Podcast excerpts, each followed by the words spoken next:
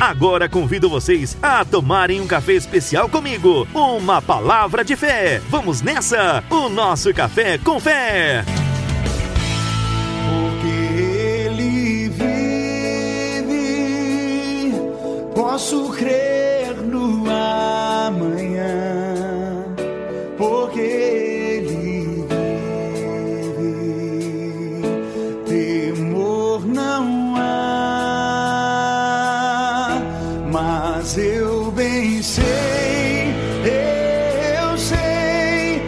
a minha vida está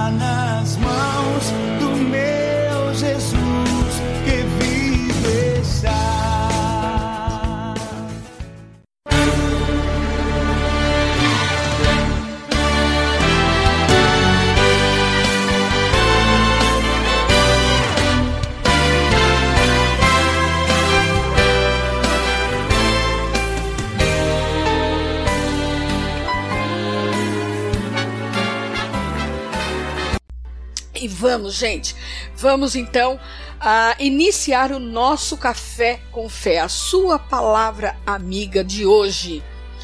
É, o tema é para existir milagre tem de haver fé. Hoje de manhã eu falei também sobre milagres, mas eu falei de uma outra forma. Usei alguns trechos porque às vezes para escrever você olha para um lado, você olha para o outro e o Espírito Santo manda bata na mesma tecla. Como bater na mesma tecla? Você tem vontade às vezes de mudar tudo, mas o Espírito Santo fala: "Mas quem te ouviu de manhã não te ouviu à noite". Mas foi mudado, porque o Café com Fé é um estudo um pouquinho mais amplo, né? Mas eu prometo para vocês que será bem rápido. Na maioria das vezes, nós esperamos um milagre acontecer na nossa vida como um passe de mágica. Até na época dos, dos apóstolos, eles se depararam com pessoas fazendo mágicas e mostrando como se fossem milagres. Está em Atos capítulo 8, versículo 9. Mas quando conhecemos a Deus, nós vemos que milagres não acontecem porque queremos, acontece porque Deus os realiza. E Deus só pode realizá-los quando acreditamos e exercemos a fé. Quando nós falamos de um milagre, nós associamos a fatos extraordinários em nossas vidas, ligados geralmente a uma religião. Ele ocorre quando se há fé ou acontece quando acreditamos que uma força superior, divina, interfere numa situação que pedimos ou precisamos. Mas lembrando que Deus não é religião, Deus é amor. Agora eu te pergunto, qual o seu milagre para hoje? O que você precisa que Deus realize na sua vida? Esse milagre será para edificar a sua vida? Te levará para mais perto de Jesus? Você não precisa saber como os milagres se materializam, apenas aceitá-los como sendo bênção de Deus. A ação de Deus é uma ação cujo poder não tem limites e cuja liberdade é soberana e absoluta. Entretanto, sempre o ato milagroso tem uma finalidade muito específica. Essa finalidade é mostrar a grandeza de Deus e dar crédito à sua palavra. Os milagres, eles servem para além de mostrar o poder de Deus, também para livrar e abençoar pessoas, confirmar a mensagem de profetas ou enviados de Deus e levar pessoas a crer no evangelho e no plano de salvação de Deus. Senão eles não existiriam. O propósito final dos milagres não é entreter os seres humanos, como se Jesus fosse o mágico, mas confrontá-los com as realidades do reino de Deus e levá-los a uma decisão de fé. No milagre aparece tanto o dedo de Deus, que realiza o milagre, quanto o dedo de quem é utilizado para que o milagre seja realizado, que aponta para Deus e o glorifica. Para você ver como sempre o milagre está ligado a Deus, está ligado a Jesus. Tudo é para Ele e por Ele. Nada há nos milagres de Jesus que seja semelhante às práticas mágicas de qualquer época. Não há palavras mágicas ou imprecações de magos ou mágicos, nem rituais de qualquer espécie. Geralmente, sua palavra é suficiente para que o milagre seja realizado. Nos dias atuais, não são diferentes.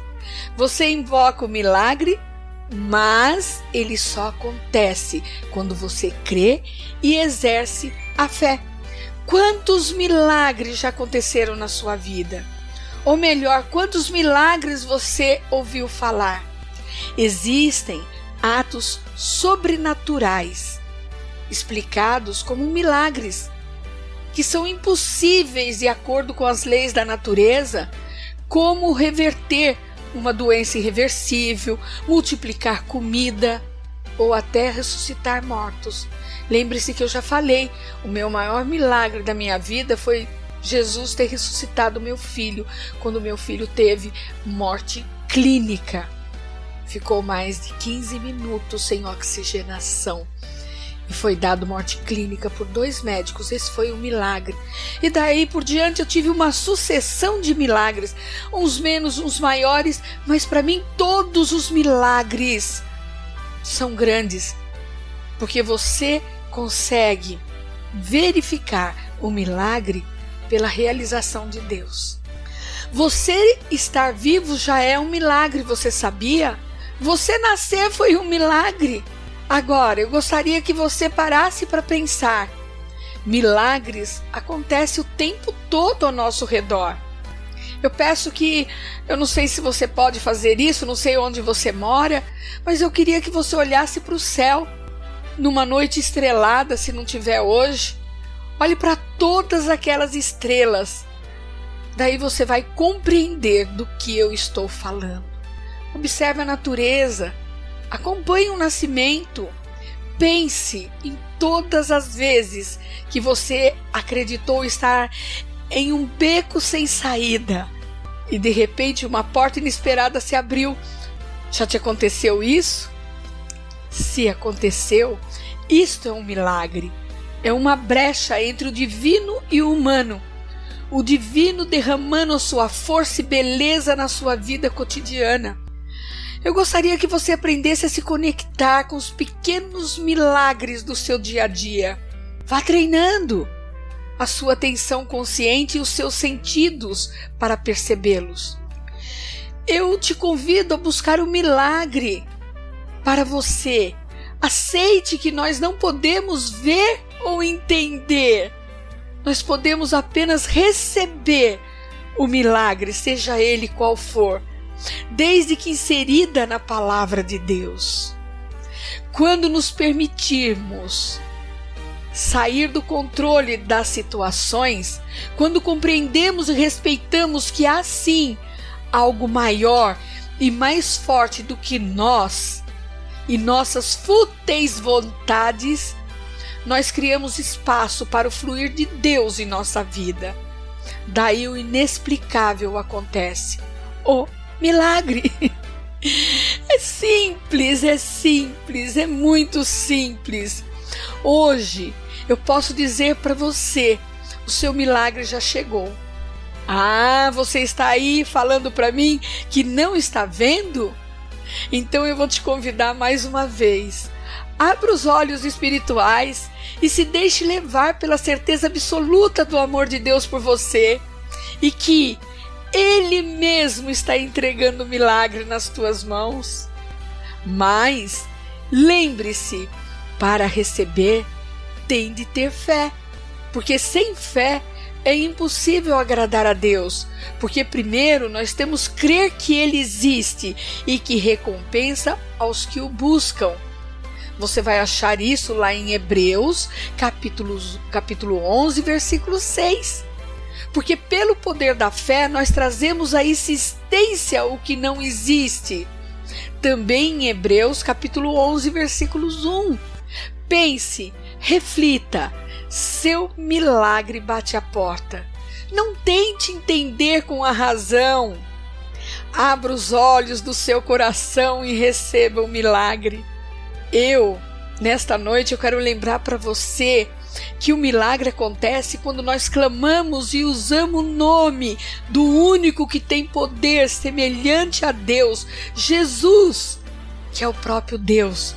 E em seu nome realizamos prodígios e maravilhas. Você não está familiarizado com isso? Não tem importância. Porque os milagres, eles não são o mais importante do Evangelho.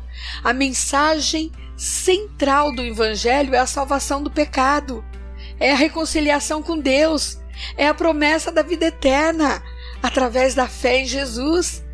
Querer ser cristão só para receber milagres é errado.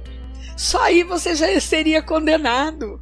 A função dos milagres é confirmar a mensagem de salvação e fortalecer a fé de algumas pessoas. O maior milagre de todos é a conversão de um pecador e santo pelo poder de Jesus. Vejamos o que está escrito em Atos, capítulo 4, versículos 2. Não há salvação em nenhum outro, pois debaixo do céu não há nenhum outro nome dado aos homens pelo qual devamos ser salvos. Nós entendemos aqui que é apenas o nome de Jesus. Em Colossenses capítulo 3, versículos 17, está escrito: tudo o que fizerem, seja em palavra, seja em ação, façam-no em nome do Senhor Jesus, dando por meio dele graças a Deus Pai. Olha só o ensinamento de Deus para nossa vida. Eu aprendo a cada dia com, aqui. É, você deve pensar que eu sei tudo, eu não sei não. Quando eu começo a escrever, quando eu começo a fazer o café com fé, eu começo a, a, a verificar que a palavra de Deus vai entrando e vai edificando cada vez mais a minha vida, porque a fé vem por ouvir e ouvir o que? A palavra de Deus. Conforme eu vou escrevendo, o Espírito Santo vai tratando comigo. Tolo seria o pregador, o mestre, a pessoa que ensina, a pessoa que prega o Evangelho, se não aprendesse com os ensinamentos do Espírito Santo. Mas continuando a nossa mensagem, somente no nome de Jesus nós podemos alcançar o poder para a realização de milagres. Eles só acontecem com a vontade de Deus e estando na vontade de Deus para a nossa vida. E fazer a vontade de Deus é aceitar seu filho Jesus como único Senhor e Salvador de nossas vidas. Sem isso, pode ter certeza que nada de nada acontecerá. Oh, Miriam, é verdade? É verdade sim, porque Jesus é a única porta para o milagre acontecer. Agora, está esperando o quê para usufruir do direito de usar esse nome? O que, que você está esperando aí, menino, menina? Jesus trouxe para nós a certeza e compreensão do verdadeiro amor de Deus. Ele não é religião. Isso é falho. Eu estou falando da religião. A religião é falha. A religião é vaga. A religião é repetitiva e muito cansativa. Jesus é o amor de Deus consolidado em nós através do perdão dos nossos pecados, quando nos arrependemos e podemos falar somente com Ele, sem intermediários, pois nós somos semelhantes a Ele. E como nós, Ele veio ao mundo, este mundo mesmo que você vive, e Ele viveu entre os humanos e passou pela morte para que nós pudéssemos ter vida. Você quer maior milagre que esse? Você consegue você consegue assim compreender dentro do seu ser a morte de Jesus para te dar vida? A morte de Jesus para você ser perdoado? a morte de Jesus para você receber o poder do Espírito Santo, para você se arrepender, a morte de Jesus para você ter salvação. Então, você aí que está me ouvindo, hoje, hoje Deus te, tra te dá a oportunidade e eu te trago esse Jesus para você, para que você possa consolidar o milagre da salvação em sua vida o milagre do arrependimento e perdão. Eu creio que você está aí querendo esse Jesus para invadir a sua vida. E eu só tenho que te convidar a fazer uma oração comigo, uma oração de entrega e de confiança, aceitando que Jesus é o seu Senhor. Mas antes disso, ele é aquele que perdoa seus pecados se houver arrependimento verdadeiro e genuíno da sua parte. Aos que tomarem a decisão de confessar seus pecados a Jesus, arrependendo-se deles, experimentarão assim de forma gratuita o perdão de seus pecados e a salvação de suas condenações, herdando assim a vida eterna. Você já imaginou viver uma vida eterna reinando com Jesus conforme tudo o que ele falou? Você crê em Deus, você diz que crê em Deus, mas quem crê obedece. E você só pode dizer que está obedecendo a Deus e crendo em Deus se você obedecer Ele de que nós temos que aceitar o seu Filho como nosso Senhor e Salvador das nossas vidas. E o que é melhor, hein? Nós não precisamos mais pagar indulgência que nem é, o catolicismo antigamente pedia. Hoje nós temos tudo isto gratuitamente, porque o preço já foi pago lá na cruz e consumado para que nosso Senhor Jesus Cristo ressuscitasse dentre os mortos para vencer por nós. Não desperdice a chance do encontro real que mudará sua vida. Em Romanos 10, versículo 9, está escrito assim: Se com tua boca confessares que Jesus é o Senhor e creres em teu coração que Deus o ressuscitou dentre os mortos, serás salvo. Está escrito, meu amigo, minha amiga. Se você não obedecer, vai ter muito ranger de dente, você vai ficar na eternidade vagando no lago de fogo e enxofre. Eu não quero isso para sua vida não. Por isso que todos os dias que tem programa Portas Abertas e que tem o Café com Fé, eu estou aqui trazendo para você esta oportunidade que Deus te deu hoje para que você faça esta oração. Porque essa oração feita com fé e convicção te dá o passaporte para a vida eterna. Sim, vida do melhor de Deus para seus filhos, onde pecado não mais existirá, nem poderá te tentar, e a espera será branda. Embora o pecado venha todos os dias, né, te tentar, mas você sabe que você tem a condição de filho de Deus.